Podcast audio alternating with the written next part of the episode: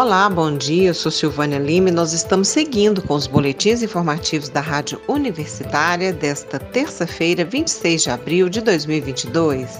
Acompanhe nossa programação pelo rádio nos 870m, através do site rádio.ufg.br e pelo aplicativo Minha UFG. Acesse a Rádio Universitária também pelas redes sociais, no Instagram e Facebook.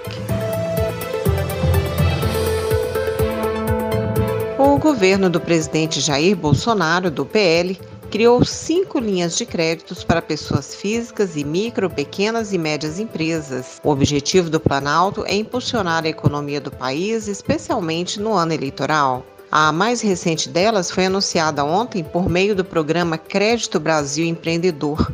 O conjunto de medidas favorece o acesso de micro e pequenos empreendedores de diversos setores ao crédito Segundo o governo, as micro e pequenas empresas representam cerca de 99% do total das empresas brasileiras e são responsáveis por 62% dos empregos. Além disso, correspondem a 27% do produto interno bruto, o PIB. De acordo com a secretária especial de Produtividade e Competitividade do Ministério da Economia, Daniela Marques, o governo está democratizando o acesso ao crédito aos pequenos em condições antes disponíveis apenas para empresas maiores. O texto regula os fundos garantidores de crédito para micro, pequenas e médias empresas e inclui medida provisória de crédito a juros mais favoráveis, que deve alavancar 23 bilhões em financiamentos. No total, o pacote lançado é de cerca de 90 bilhões de reais para micro e pequenas empresas e também microempreendedores individuais. O programa Crédito Brasil Empreendedor também contempla a extensão do PRONAMP, Programa Nacional de Apoio às Microempresas e Empresas de Pequeno Porte, além de zerar até 2023 o valor do IOF, o Imposto sobre Operações Financeiras para ações voltadas aos pequenos negócios. E dentre as cinco linhas de créditos anunciadas pelo governo neste ano, duas beneficiam caminhoneiros. O presidente Jair Bolsonaro considera que a categoria faz parte da sua base de apoio e que, a exemplo de 2018, tem grande influência no resultado eleitoral. A mais recente foi lançada no dia 7 de abril, uma linha de crédito que disponibiliza pelo Banco do Brasil voltada a caminhoneiros autônomos e que permite a eles antecipação do recebimento de fretes, com antecedência de até 120 dias, a uma taxa de juros de 1,79% ao mês. A linha de crédito firmada entre o governo e a Caixa Econômica Federal é similar à do Banco do Brasil, com a diferença na cobrança da taxa de juros a partir de 1,99% ao mês. No último mês, o Ministério da Economia também lançou outras duas linhas de créditos a empreendedores. A primeira, chamada de Brasil para Elas, investe em mais crédito dos bancos federais para as mulheres e na educação empreendedora por meio de capacitação e qualificação da Rede Nacional do Serviço Brasileiro de Apoio às Micro e Pequenas Empresas, o SEBRAE.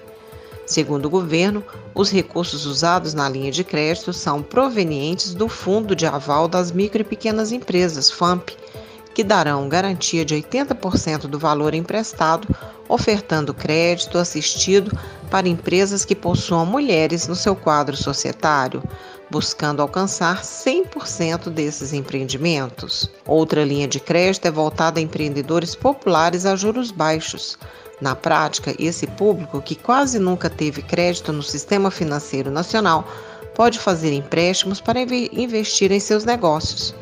Nesse caso, o dinheiro será liberado mesmo para as pessoas que estão com restrição de crédito, os chamados negativados.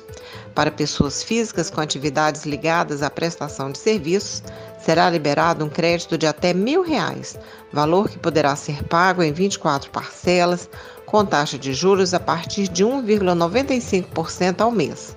Já os microempreendedores individuais, o crédito para eles será de 3 mil reais, podendo ser quitado em até 24 parcelas a uma taxa também de 1,99% ao mês. Canal da Câmara Municipal de Goiânia no YouTube está suspenso por sete dias desde esta segunda-feira. A plataforma alegou que foram divulgadas informações falsas sobre assuntos médicos durante transmissões. A casa está tomando as providências necessárias para resolver a situação. O canal segue no ar, mas a Câmara não pode fazer nenhuma publicação ou transmissão pelo período de sete dias. O YouTube informou que houve descumprimento de normas da plataforma. Foram feitas duas denúncias em conteúdos. A primeira no dia 31 de agosto, em uma sessão plenária, quando os vereadores usaram livremente a tribuna. A segunda é referente a uma audiência pública na tarde do dia 17 de setembro. Pela agenda de eventos da Câmara, no horário foi realizado o um encontro com o nome Passaporte Sanitário Efeitos Colaterais da Vacina Covid-19. A Câmara informou que os conteúdos considerados impróprios são apresentados pelo YouTube de forma genérica.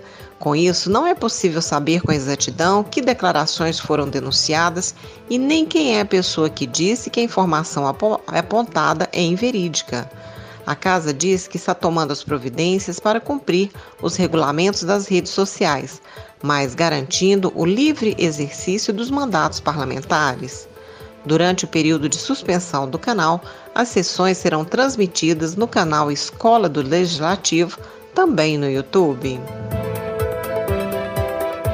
O Sistema Municipal de Emprego, CIMI, de Aparecida de Goiânia, na região metropolitana da capital, está oferecendo nesta semana 746 vagas de emprego em diversos cargos.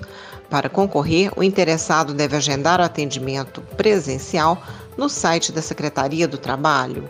É preciso estar munido de documentos pessoais e comprovante de endereço. Após isso, o candidato será encaminhado para uma entrevista de emprego. De acordo com a Prefeitura Municipal de Aparecida de Goiânia, o site é atualizado frequentemente com novas oportunidades e oferece o WhatsApp 62 DDD 99194 3491 para esclarecimentos de dúvidas.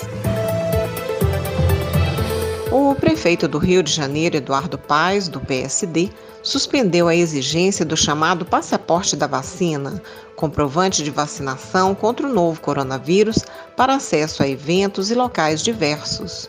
O anúncio foi feito ontem por meio do perfil de Paz no Twitter e se deu após sugestão do Comitê Especial de Enfrentamento da Covid-19 no município do Rio de Janeiro, conhecido como Comitê Científico, para que a apresentação do documento deixasse de ser exigida temporariamente. Na prática, a adesão à exigência do passaporte da vacina era baixa nos últimos meses.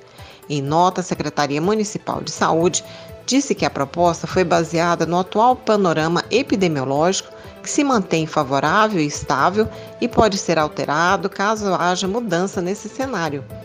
No Rio, a vacinação é exigida para o acesso a restaurantes, baladas, salões de beleza, jogos de futebol, academias, cinemas, teatros, museus, conferências, entre outros locais. O evento da apresentação do certificado de vacinação para o acesso a alguns locais e eventos já estava sendo ventilado pelo comitê como uma medida que poderia ser tomada logo após os desfiles de carnaval ocorridos no último fim de semana.